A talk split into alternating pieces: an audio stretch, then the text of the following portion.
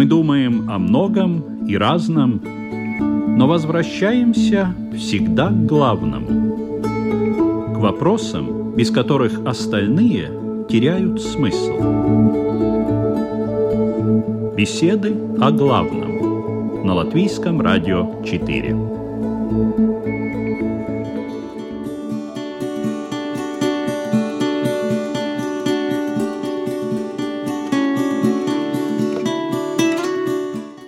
Здравствуйте, уважаемые радиослушатели! Обязательно здравствуйте! Это сейчас особенно важно и нужно. В эфире программа «Беседы о главном» и ее ведущая Людмила Вавинска. Время перемен. О нем написано очень много и разного. Для одних это испытание, пропасть, которую надо перепрыгнуть, а если человек боится высоты, то есть рисковать – то как это сделать?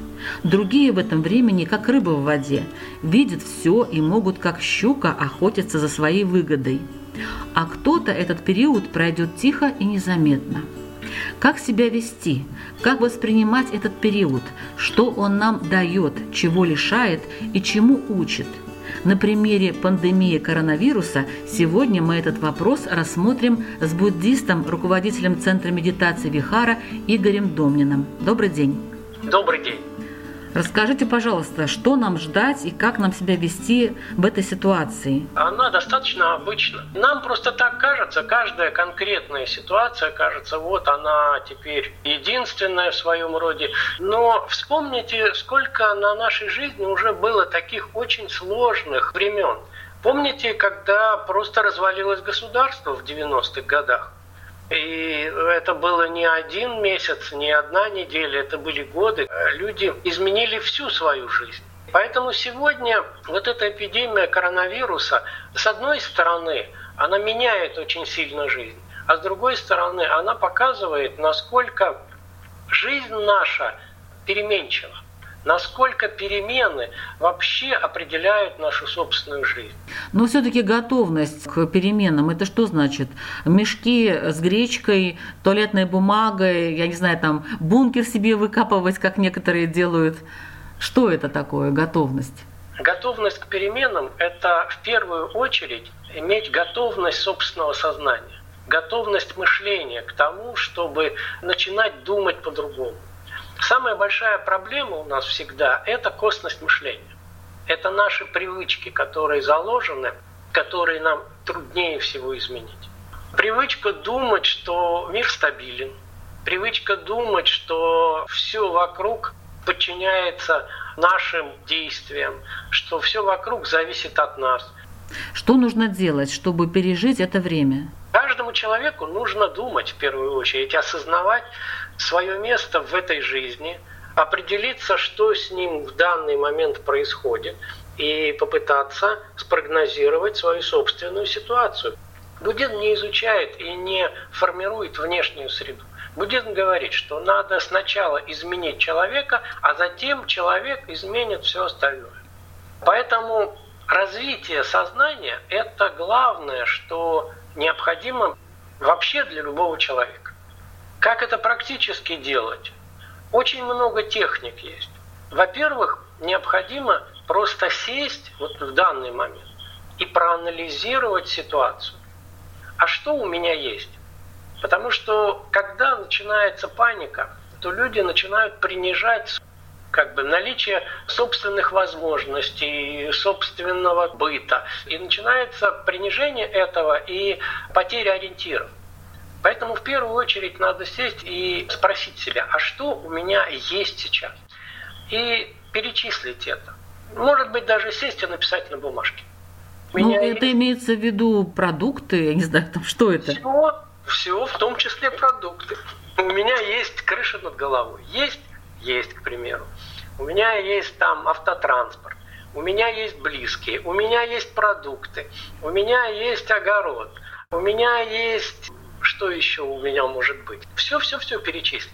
Потому что, смотрите, у меня есть деньги, к примеру, 50 евро, они есть. И тогда меньше становится паники, потому что мы забываем и начинаем думать. Люди побежали в магазин покупать продукты, там скупать тоннами.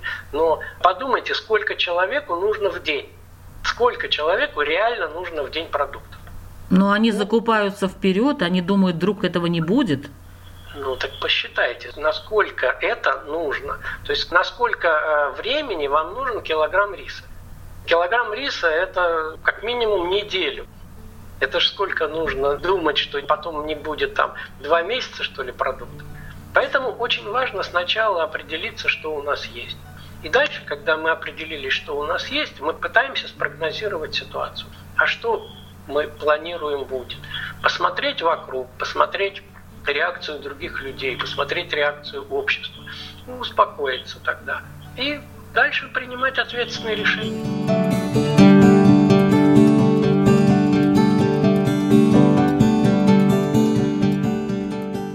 если я вхожу в зону риска, значит, не надо ждать, пока какие-то другие люди будут ходить в масках и будут вот такие ответственные, которые меня не заразят. Нет, надо делать все для того, чтобы самому не заразиться. Надо самому мыть руки, надо самому э, придумать какую-то маску. Если нет в магазине, самому сделать эту маску. Надо самому гулять в каких-то местах, где нет окружающих людей. Почему другие люди должны заботиться о нас? Каждый человек должен заботиться в первую очередь о самом себе. И тогда, когда мы заботимся о самом себе, мы автоматически начинаем заботиться о всем обществе. Потому что общество состоит из конкретных людей. Ну вот вы говорите постоянно в наших программах о том, что нужно осознавать себя здесь и сейчас. В этой ситуации это означает, что я вот каждый день думаю о том, что я буду есть, что я буду делать, где я заработаю денег. Но ведь иногда человеку нужно знать, что вот это закончится когда-нибудь. Как это соединить? Осознанность сегодняшнего дня и как бы желание узнать, что будет и когда это будет. Дело в том, что очень часто у нас путают осознанность и напряженность. Вот вы сразу перечислили такие напряженные вещи, а что я буду есть, где я буду работать, где я буду там зарабатывать деньги. Но вы забываете про осознанность, а как я буду отдыхать, а что мне нужно будет почитать для того, чтобы было комфортно? А что мне надо будет посмотреть для того, чтобы не вызывать во мне состояние страха или состояние какого-то негатива? Что позволит мне иметь позитивные настроение, позитивный ум, и это тоже осознанность. И это гораздо важнее и чаще нужно использовать. Иногда некоторые люди считают, что лучше так вот воспринимать все несерьезно, какой там вирус, нет этого вируса, какая эпидемия, ничего нету, все придумано, все это ерунда, а если он и есть, то он не такой страшный. То есть вот они таким образом спасаются. Можно ли в своих каких-то иллюзиях спастись от ситуации, пережить это время перемен? Вот вы очень хорошее слово назвали иллюзия. В иллюзиях никогда ничего хорошего не будет. Потому что если человек находится в иллюзиях, он никогда не может предпринять действий, которые будут реальны в этот момент. Надо видеть не иллюзии, как положительные иллюзии, так и отрицательные иллюзии. Надо видеть реальность. И поэтому, когда мы видим реальность, мы можем адекватно действовать. А когда человек перестает видеть реальность и переходит на такой пофигизм, соответственно, он потом и получает результат. Тот, который получился. Не тот, который он создал сам, а тот, который получился. И обычно этот результат не очень хороший. Как вести себя с людьми, которые подвержены панике, которые уже сейчас практически неадекватно воспринимают эту ситуацию? Можно ли им помочь с точки зрения буддизма и как? Знаете, в первую очередь надо помочь самому себе. Если вы сами не находитесь в состоянии паники, если вы сами находитесь в состоянии самостоятельности, то просто ваше наличие рядом с паникером будет оказывать благотворное действие. А если вы сами внутри дрожите и трясетесь и паникуете, никакие ваши слова, никакие ваши действия не помогут другому человеку. Как удержать в себе вот это вот состояние покоя? Очень просто. Как надо научиться не беспокоиться? Надо просто сесть и перестать беспокоиться. И все. Ну, легко вам сказать. Сесть и перестать. Это, это очень трудно, потому что, вы знаете, у нас есть такая очень долгая привычка пытаться победить беспокойство другим беспокойством. Вот, к примеру, у вас есть сейчас стресс от коронавируса. Вы посмотрели программу по телевизору, там каких-то страшилок рассказали, вам тяжело, все. У вас возникает вот внутреннее беспокойство. Что люди обычно делают? Обычно они идут к холодильнику, открывают холодильник и заедают это беспокойство. Или надо выпить чашечку кофе, или кто курит, выкурить сигарету, или поболтать с друзьями, телефон подняли, сразу поболтали. А что это такое? На самом деле это просто более рафинированное беспокойство. Это то же самое примерно, как если человек, который пьет водку, вот, для того, чтобы избавиться от водки, он начинает пить вино. Но для того, чтобы избавиться от водки, надо просто перестать пить водку. То же самое и здесь. Вместо того, чтобы беспокоиться, каким-то образом надо просто сесть и перестать беспокоиться. Сесть и 15 минут посидеть в тишине и научиться это делать. Потому что это очень трудно перебороть вот эти привычки, которые возникают у нас десятилетия. Мы живем так. У нас нет привычки просто сесть и спокойно посидеть.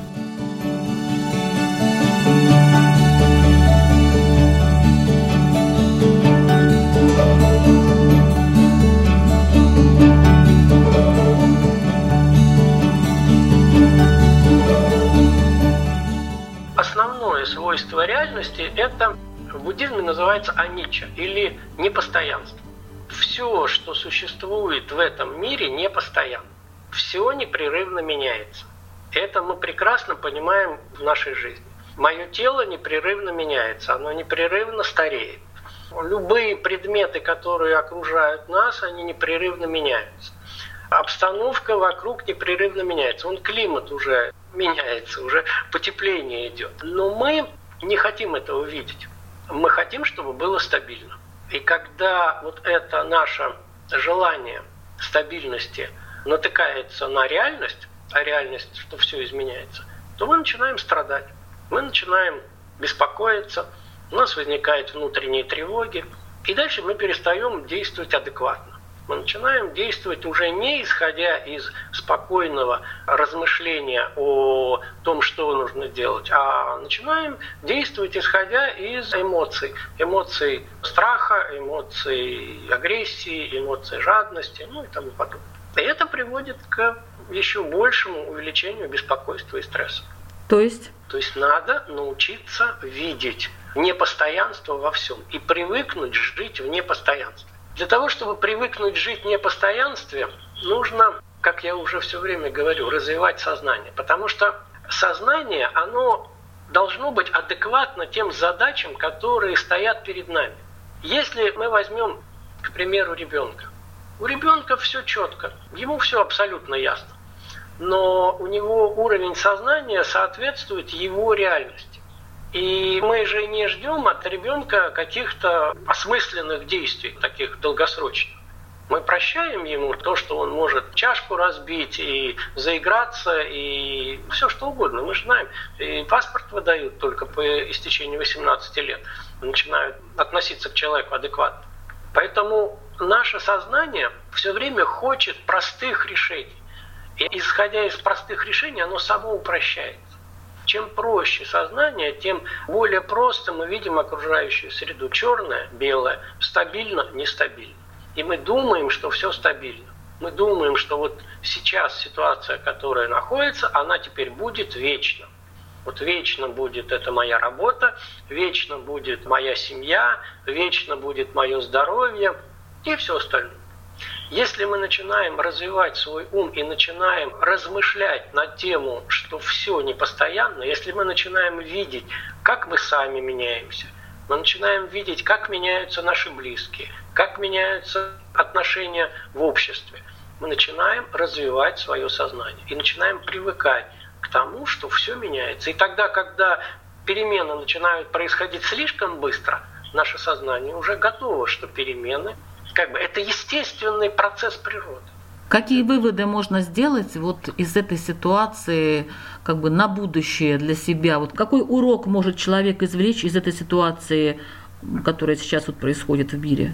Сейчас очень хорошая ситуация задуматься над тем, а кто ты есть на самом деле. Потому что Сама жизнь заставляет нас сегодня обратить внимание на самого себя. Все сидят дома, уже по закону нельзя общаться, личное общение. У нас есть возможность думать над этим. И поэтому сейчас, конечно же, лучшее время не для того, чтобы просто развлекаться, играть в какие-то игры компьютерные или что-то еще, а заниматься познанием самого себя. Познавать свои позитивные стороны и познавать свои негативные стороны. Посмотреть на себя, что во мне такого существует, какие во мне преобладают эмоции. Эмоции же ведь это наше внутреннее состояние. Никто нам внешних эмоций не приносит. Эмоции страха, эмоции тревоги, эмоции агрессии, эмоции жадности – это наши эмоции. А все остальное вокруг – это повод для взращивания наших собственных эмоций. Но и эмоции радости, эмоции счастья, эмоции любви – это тоже наши эмоции. И когда сидим сейчас дома, мы можем очень внимательно начать рассматривать самого себя, рассматривать, какие эмоции в нас преобладают. Допустим, эмоция страха. И мы можем теперь начинать смотреть, откуда появляется эта эмоция страха, что она из себя представляет, эмоция страха. И дальше мы можем взращивать в себе эмоции любящей доброты. Мы можем взращивать в себе состояние счастья, сострадания к людям. И глядя теперь на тот же самый телевизор, глядя на ту же самую программу, которая показывает, допустим, ситуацию в Италии, с одной стороны, мы можем испытывать чувство «а так им и надо», это эмоция такая агрессии. Второе, мы можем испытывать чувство страха, боязнь за себя. А в-третьих, мы можем испытывать сострадание к этим людям. И если мы вот в процессе смотрения этой передачи начнем изучать самого себя, начнем видеть свои собственные эмоции и вот найти эту эмоцию сострадания и начать взращивать в себе эту эмоцию сострадания, вообще это называется буддийская медитация. Буддийская медитация с опорой на телевизионную программу. Спасибо большое. Это был буддист Игорь Домнин. Спасибо вам и здоровья, конечно же, обязательно. Спасибо вам. И я хочу пожелать всем людям понять, что перемены – это природное явление. И надо быть готовым к переменам. И перемены естественны. Все зависит от нас самих, как мы к ним относимся. И тогда, если мы будем относиться к этим переменам здраво, с размышлением, то тогда мы выйдем из этих перемен еще сильнее. Во время этих перемен мы имеем возможность взращивать в себе добрые чувства, сострадания, любви, пожелания добра ближнему, даже не выходя из дома. И после того, как мы выйдем из этого затвора, получается такой ретрит. Когда мы выйдем из этого затвора, мы все выйдем немножечко лучше.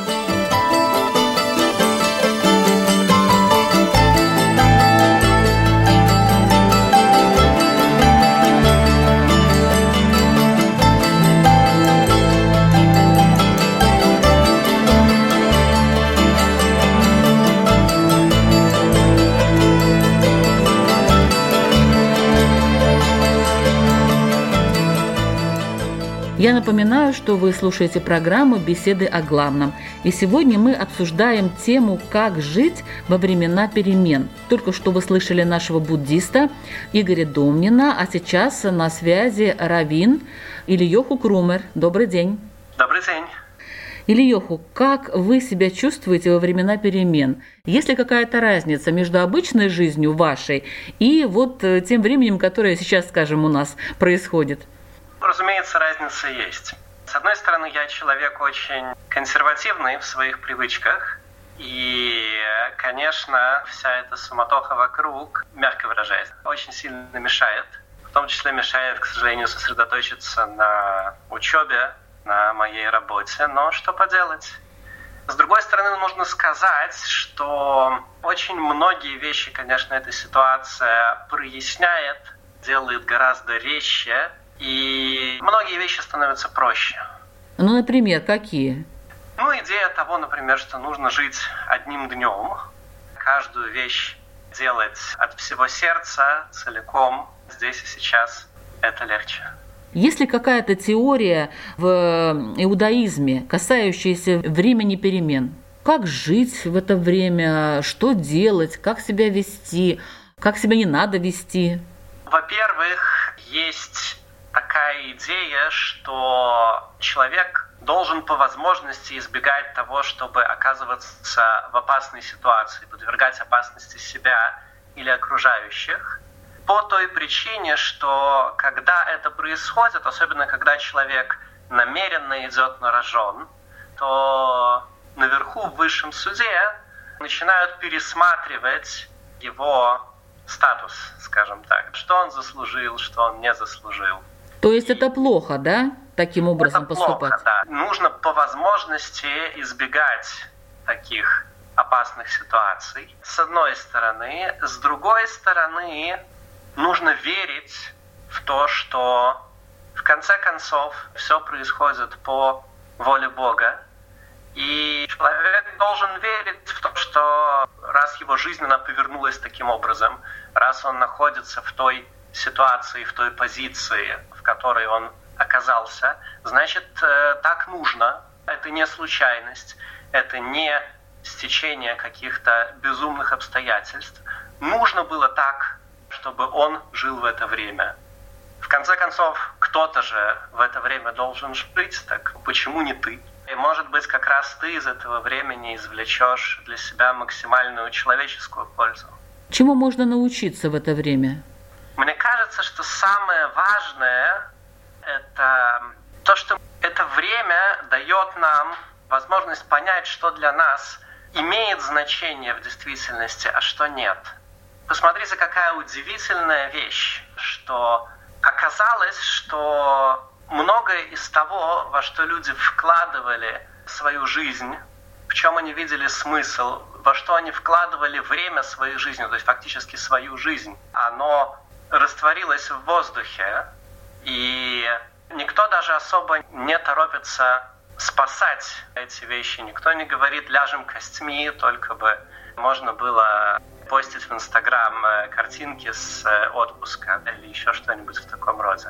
То есть мы очень контрастно видим, что вещи, в которые люди вкладывали свою жизнь, они внезапно становятся пустыми, бессмысленными. Да, это, с одной стороны, очень страшно, с другой стороны, это помогает понять, что в жизни настоящее, а что не очень.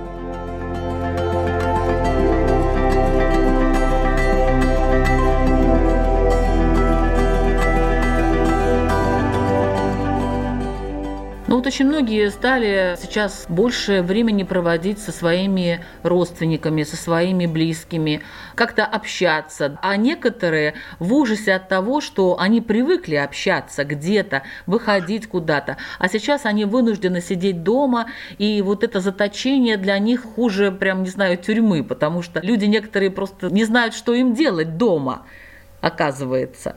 Хотя дома есть что делать, по моему мнению, например. Том, что многие люди просто не знают, что делать с самими собой. В свое время Энди Уоррелл, по-моему, ставил такой интересный эксперимент. Он сажал человека перед кинокамерой на стул и уходил, закрывал его одного в студии наедине с этой камерой. И этот человек должен был сидеть перед этой камерой некий непонятный ему промежуток времени, несколько часов.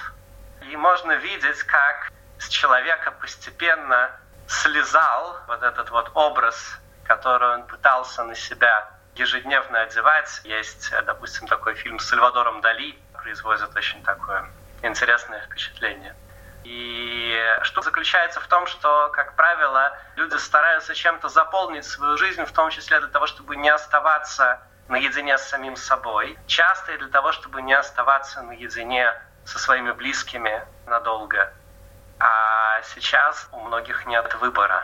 И вот что им делать? Что этим людям? Тем, которые привыкли дома находиться, и им прекрасно и здорово вообще во всякой так называемой самоизоляции, они и так всю жизнь так примерно провели в этом состоянии. А что делать тем, которые действительно э, лишены очень многих вещей, к которым они привыкли? Надо создавать какой-то другой мир. Что им делать? Да, нужно учиться жить с э, самим собой, во-первых. Нужно искать смысл своей жизни внутри себя. И нужно тренироваться в любви к своим близким. Нужно помнить, что любовь – это не то, что ты у человека можешь что-то забрать, а то, что ты можешь ему что-то дать. И спрашивать каждый раз не что мне дают мои близкие, а что я могу сделать для них, без относительно того, что они делают или не делают в ответ для меня. Нужно думать, что я могу сделать для самого себя. И если мне самому с самим собой плохо, то надо покопаться и понять, что же, собственно говоря, меня не устраивает, стараться это исправить. Но это в конце же... концов, у человека по-настоящему есть только он сам. Это очень сложно, и тем более в таких критических условиях. То есть не то, что там, ну вот, наконец-то я решил с собой заняться, а тут, в общем-то, и выхода другого нету, получается. Это суть жизни, что человеку дается какое-то время для того, чтобы работать, в том числе работать над собой, а потом иногда в более мягкой форме, а иногда в очень жесткой форме, как сейчас, подводится черта, и Всевышний как бы говорит, что вот, значит, что ты успел заработать, что ты успел сделать, вот оно у тебя есть. И будь добр теперь тебе с этим жить. Некоторые панически боятся, скажем, заболеть, умереть и так далее. Просто паника наступает. Другие люди смеются над этим. То есть реакция совершенно разная.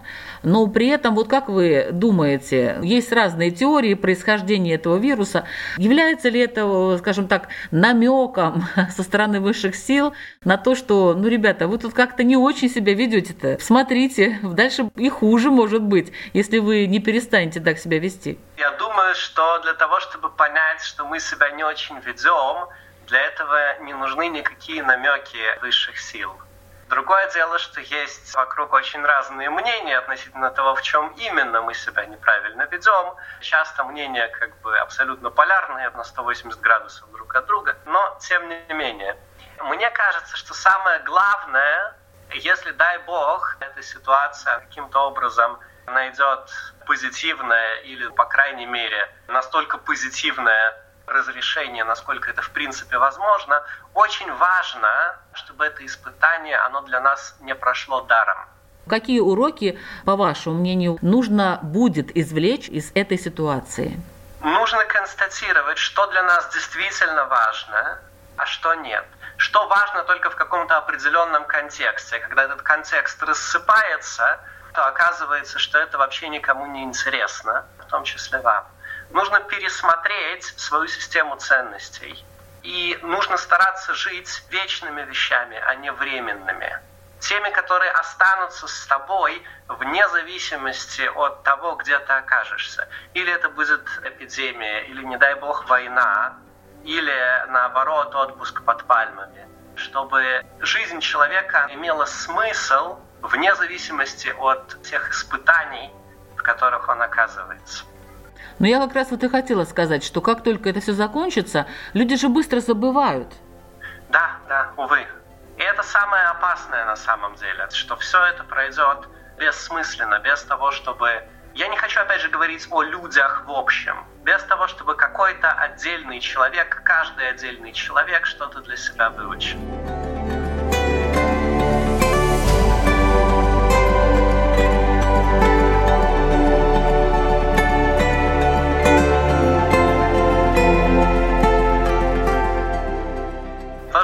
Сказать с точки зрения Тойры, с точки зрения нашего народа, что нужно помнить, что за нашу трех с половиной тысячелетнюю историю евреи проходили и страшные войны, и эпидемии, которые были гораздо страшнее, чем это, всякие крушения всевозможных социальных порядков и всего чего угодно.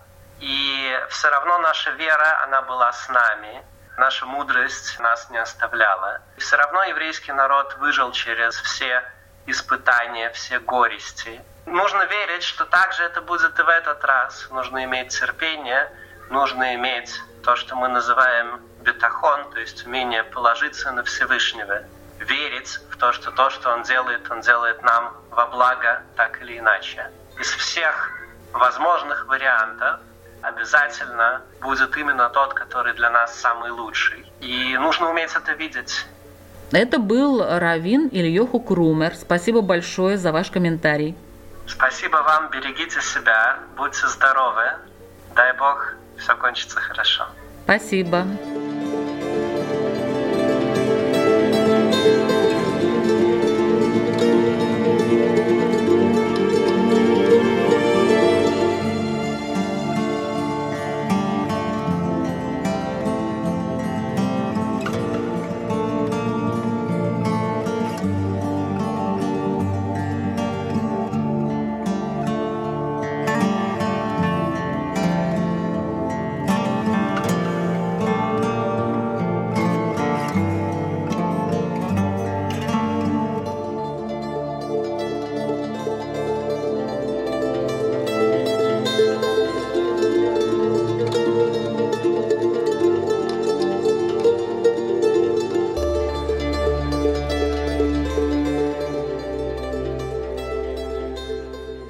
Слушаете программу «Беседы о главном». Сегодня мы рассматриваем тему «Как жить во времена перемен». И на связи сейчас православный священник Александр Пономаренко. Добрый день. Добрый день, дорогие радиослушатели. Первый вопрос, который я хотела вам задать, все-таки касается церкви и отношение церкви к той ситуации, которая сейчас сложилась с заболеваемостью коронавирусом. Считается якобы священниками, что святые места надо посещать, святые мощи можно целовать, и все это спасет от коронавируса. Как вы оцениваете такую информацию? Конечно же, в духовном смысле, в первую очередь, никогда не откажутся верующие от того, что церковь сама уже по себе святыня. И все что в ней совершается, оно по благодати Божией бывает. Но делать такие категорические заявления, я честно скажу, их нигде не слышал, что именно святыня какая-то может исцелить от коронавируса. Это вообще, по-моему, в церкви не обсуждается на сегодня. Больше того, мы полностью признаем, и наши иерархи на сегодня благословили все те меры, которые предписаны сначала врачами, а потом уже исполнительными органами сами для себя к строжайшему исполнению. Поэтому верующие люди приходят за благодатью, но верующий тем и отличается от, возможно, неверующего, что не приходит за исцелением от коронавируса, согласитесь. Во-первых, потому что он должен знать, что он болен, и поэтому идти не к врачу, который ждет его в лечебном учреждении, а по вере своей приходит, допустим, теоретически в церковь. Но нам такие случаи конкретно неизвестны. Люди приходят в церковь здоровы. Во всяком случае, они никаких симптомов на себе не несут. Поэтому им на сегодня, вот я таких не знаю прихожан, тем более мы только сейчас, согласно благословению правящего высокопреосвященнейшего Александра, принимаем только в индивидуальном общении.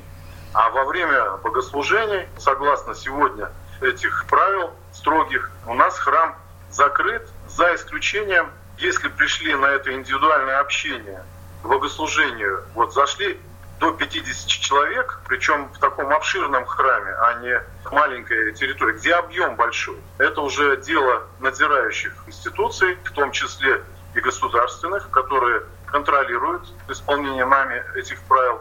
И тогда совершается, по сути, богослужение с минимальным количеством людей, которые пришли за индивидуальным общением.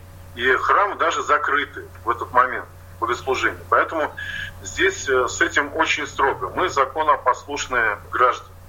А вот что касается исцеления от святынь, так это ведь только по вере. И, конечно же, церковь исторически полна таких вот сведений, историй, когда люди на самом деле, уже когда и врачи не могли помочь, обращаясь к святыне, в первую очередь по вере своей и по той цельбоносной такой силе от этого, допустим, святого или какой-то чудотворной иконы, они действительно получали исцеление. Но для этого нужно знать нам изначально, согласитесь, что человек болен. А мы таких не пускаем даже в храм, потому что у нас на пороге точно так же, хотя еще температуру мы не меряем, но опытные люди стоят, среди наших прихожан есть и врачи, которые помогают нам просто в диалоге как вы себя чувствуете? И больше того, мы с Амвона, то есть говорим, те, кто чувствует недомогание, пожалуйста, совершайте домашние келейные молитвы. Не приходите в храм. чтобы вам, если вы носители этого вируса, не заразить никого.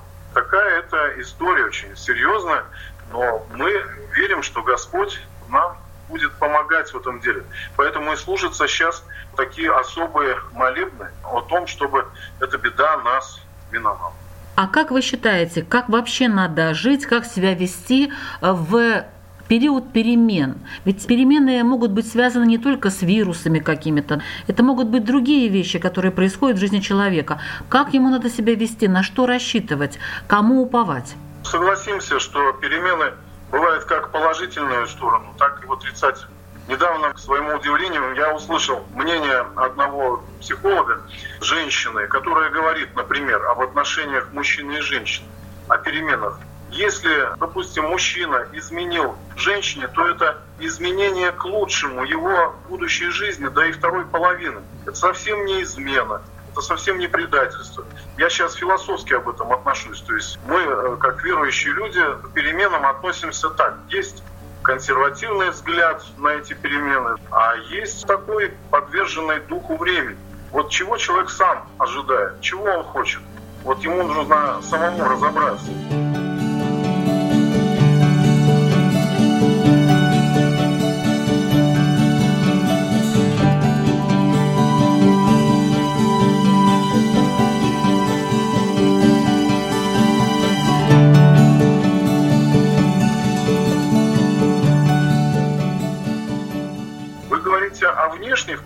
Как сейчас, вот эта беда всеобщая, мы, естественно, исходим из того, что это попущение Божие. В первую очередь, за наше богоотступничество.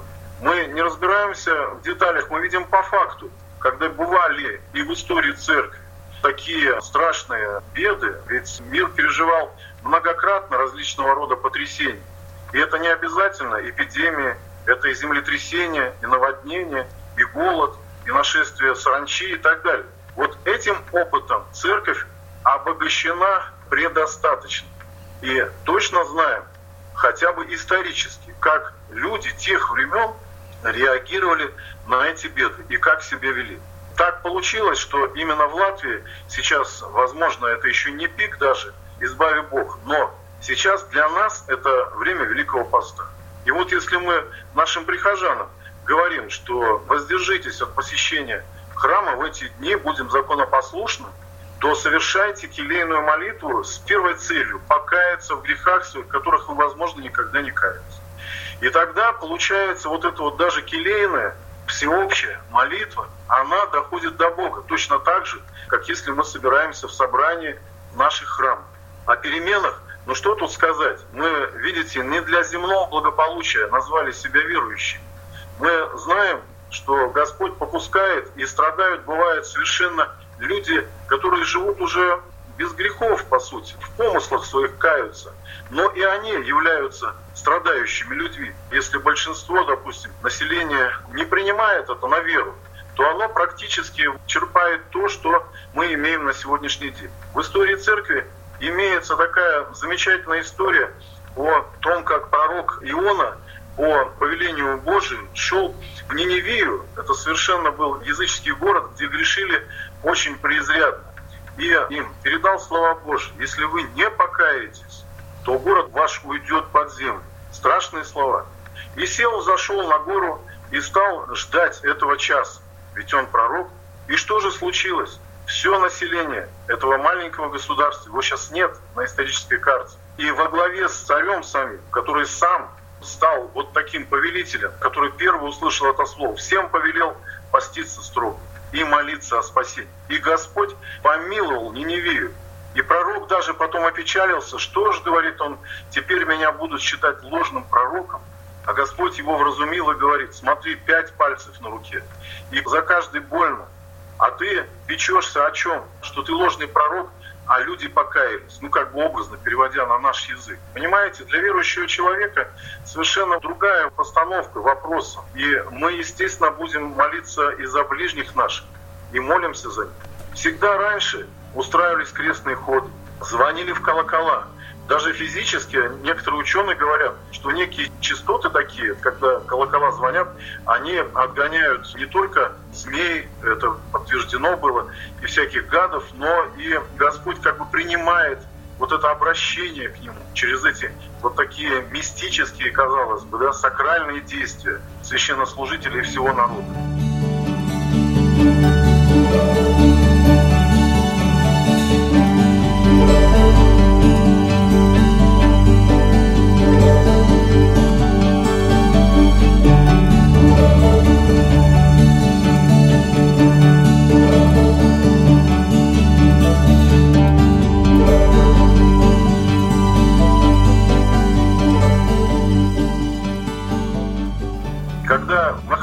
Нападал на Москву, то икона Владимирская Божьей Матери обносилась вокруг всего града Москвы. Люди на коленях стояли, Господи, упаси нас от этой беды, потому что всех бы вырезал. И так далее. Я говорю исторически. Поэтому, видите, слава Богу, войны сейчас нет, но война другая, с невидимым врагом, разумеется. А средства нам предложены те же. Поэтому, конечно же, мы призываем наших посомов, верующих людей усилить в первую очередь молитву на том месте, где они есть, и строго выполнять предписания церкви, в том числе церкви. А там они сейчас в соответствии с этими рекомендациями и даже распоряжениями правительства. Вот от количества людей до применения разовых стаканчиков и так далее, санитарной обработки поручей, дверей, даже иконы и так далее. Если кто-то поинтересуется, он видит, что все это строго исполняется.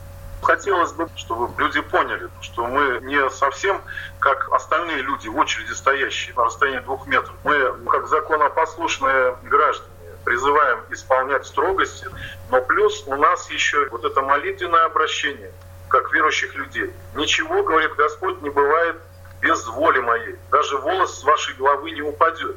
Видите, вот опять вот эта вот постановка Творца, которому мы свято верим и доверяем, что верим также и в то, что Он по нашим молитвам, по молитвам церкви и общества пробуждающегося, а оно действительно сейчас оглядывается на себя.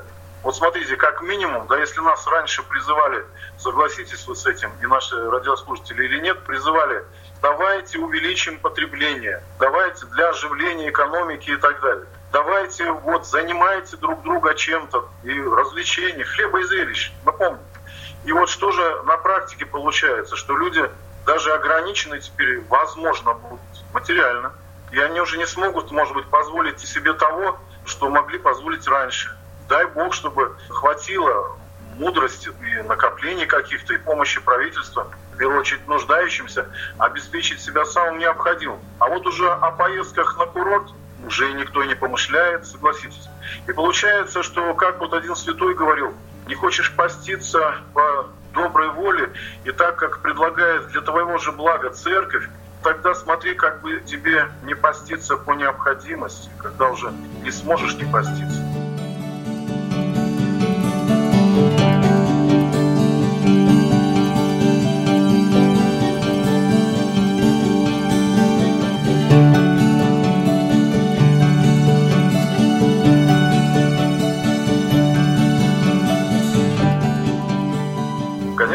Страшит эта вся ситуация. Но есть ведь и надежда, правда?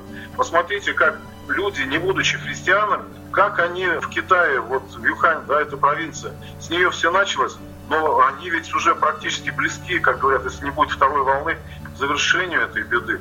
Какая взаимовыручка и добровольцы, и волонтеры, и строгое послушание властям. А мы, называя себя христианами, зачастую как не овцы, а уже барашки непослушные, да, каждый в свою сторону. Поэтому и эта программа, надеюсь, дойдет до сердец наших верующих радиослушателей, чтобы они не размышляли, а следовали тому благословению, которое преподано на сегодня нашим архипастырям православный священник Александр Пономаренко. Спасибо, и от себя я бы тоже хотела обратиться ко всем слушателям. Беседа о главном – это не только о том, как человек себя чувствует внутри, но и о том, как он взаимодействует с другим миром. И вот сейчас у нас действительно происходит эта самая проверка, как мы взаимодействуем с окружающим миром, правильно ли мы это делаем. Я думаю, что каждый сейчас сможет сам ответить на этот вопрос. В эфире была Людмила Вавинска, программа «Беседа о главном». До следующих встреч. thank you